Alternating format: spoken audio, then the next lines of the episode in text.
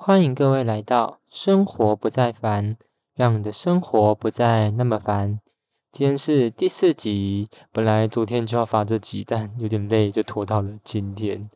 没有错，我们今天要分享的主题叫做拖延症。你有拖延症吗？我自己超严重的，很多事情都拖拖拖，拖到最后一刻才去做，然后就事情就大爆炸，然后质量也很差，觉得心情很烦。或者常常因为自己有这样的个性，什么事都要拖，很想要改变，但又改不了，也常常让我心情很烦躁。什么是拖延症？其实后来就发现，它也不是仅仅一种的工作的模式，它有时候会影响到我们自己的生活作息，会想到我们心情的状况，甚至最多影响到就是那件事情本身，到底什么时候要完成，那个效率跟时间跟那个质量，其实非常因为我们拖延症的关系而有很大的影响。在分享拖延症的这个开始前呢，要来分享一下，我现在在国小教书，刚好小三有一课的课文叫做《明天再写》，超有趣的。就是有一个小孩，他中秋连假回家，那妈妈就跟他说：“赶快把作业写完，后面才能够好好的放松。”小孩说：“时间还这么多，明天再写啦。”结果隔天，妈妈又提醒他：“赶快把作业写一写哦。”这小孩又说：“还没，还没，明天再写。”结果到了第三天的时候，刚好隔壁邻居送了一个很好吃的水蜜桃来到他们家，小孩就跟妈妈说：“妈妈，我要吃水蜜桃。”结果妈妈说明天再吃。结果再隔天，小孩又来问一次：“妈妈，我还要吃，我要吃水蜜桃。”就妈妈说：“不行，明天再吃。”小孩就说：“哦哟，为什么一直说明天再吃？”结果妈妈就回应他说：“选你答，因为你都说明天再写。”结果小孩就不好意思，红着脸的冲回房间，赶快完成他的作业。它是一个很简单的课文，但是我我自己去读的时候，发现有很深的寓意在这堂课的当中。其实我们常常把明天再写、明天再做、明天再说的这样一种拖延的习惯，它不一定会被我们说出来，但会成为一种内在的模式，以至于我们会不断的拖很多的事情到最后一刻。可能在无意识的里面，到最后才发现，原来这个拖延症一直影响在我每一天。像是我大学的时候啊，明明就是老师给我们两周、三周的时间可以去做一个报告，但我大多都是在最后三天、两天，甚至一天才开始做，超赶的。或是有时候我房间超级无敌乱，或是有衣服很多要洗，但我都是到最后一刻乱到不行，或是衣服没得穿的时候，我才开始洗衣服。有时候我有一些活动或是企划提案要思考，可能一个月，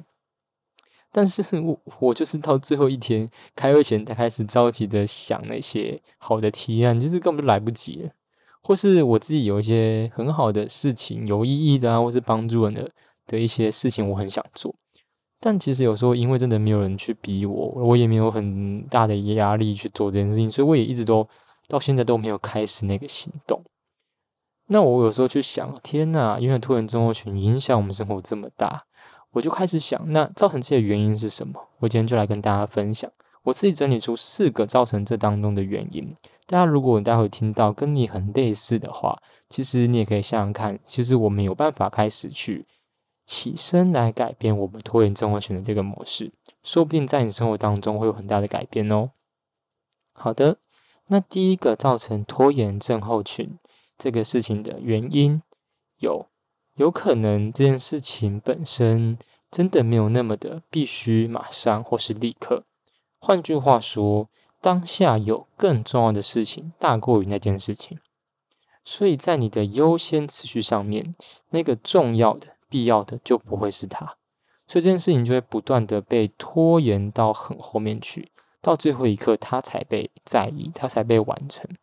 所以如果你是这种人的话，其实要想一件事情，就是面对拖延事情的本身，那件事情真的是你要的吗？引发你做那件事的动力跟动机又是什么呢？如果只是一种责任，如果只是一种你觉得你该做的工作，并不是你真正在乎的，那自然而然它就会被排到优先次序的很后面。那有拖延的症候群的状况，其实也非常的正常。所以人很难不拖延，当我们一忙就有事情被排到后面。但是会不会被拖延这件事情影响我们心情就不一定了。如果你觉得这就是一件很正常、会容易被延后到后面的事情，那也没有关系。所以其实如果我们想要改变，其实不只是改变我们的做事习惯而已，最重要的是要再一次找到做那件事情的意义，并且要找到一个不同于以往的一个动力跟动机，可以给一些自己小奖励啊，或是请人督促你。重新的爱上你做那件事情的那个最重要的初衷，或许这个拖延症候群就会消失喽。好的，那第二种，可能你本身你对事情很有执着，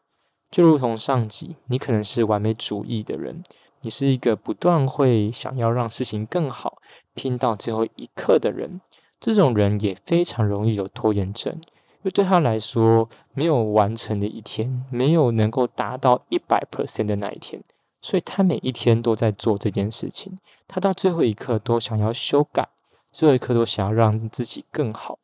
其实这种人在拖延症候群上面是最难的。但是我想要鼓励这种人，其实我们常常都在想，我们要怎么样做到一百分？但其实我们的我们的事情不会只有一百分跟零分。其实有时候你要让自己有六十分、七十分，你要有可以接受的理由，因为其实我们不需要给自己这么大的压力。拖延症候群来自于我们自己对自己有太高的期望，但我们放下这件事情，我们可以在生活的里面活得更自在、更自由了一点。再来第三个，可能是事情本身太难，难到超过我们个人的能力所及，这个时候也会有拖延症。因为太难了，我们会想要逃避，我们会不想要花很多的时间处理那件事情。所以，其实这种人，通常你不仅是可能会习惯性的逃避难的事情，可能你也会就是不太愿意花很多的时间、代价或是精力去处理太难的事情，而你就会不断的拖延到最后一刻，你才好像去完成，那你也会搞得自己很累。特别要鼓励这种人。如果你是事情太难你就拖延的人，其实你需要的是寻求帮助，并且你需要常常的问自己，让自己能够去面对那个脱离舒适圈的那种感觉，让自己去面对挑战。当你付上更多的代价，跟你提早开始做准备，其实你发现事情可能没有你想象中的那么难。再来第四个，有可能事情本身太过于简单。太过于简单也会有拖延症候群的状况哦，因为可能你觉得事情太简单了，你没有必要那么早开始做，对你来说很快就完成了。这种人你可能比较喜欢追求新的，追求刺激感，喜欢追求有挑战的，所以很多生活的小事你会不断的往后拖。但其实这样的一个状况也不是很好，因为到最后你有很多小事，可能你忘记或是积累到一个程度，也会让你生活很烦。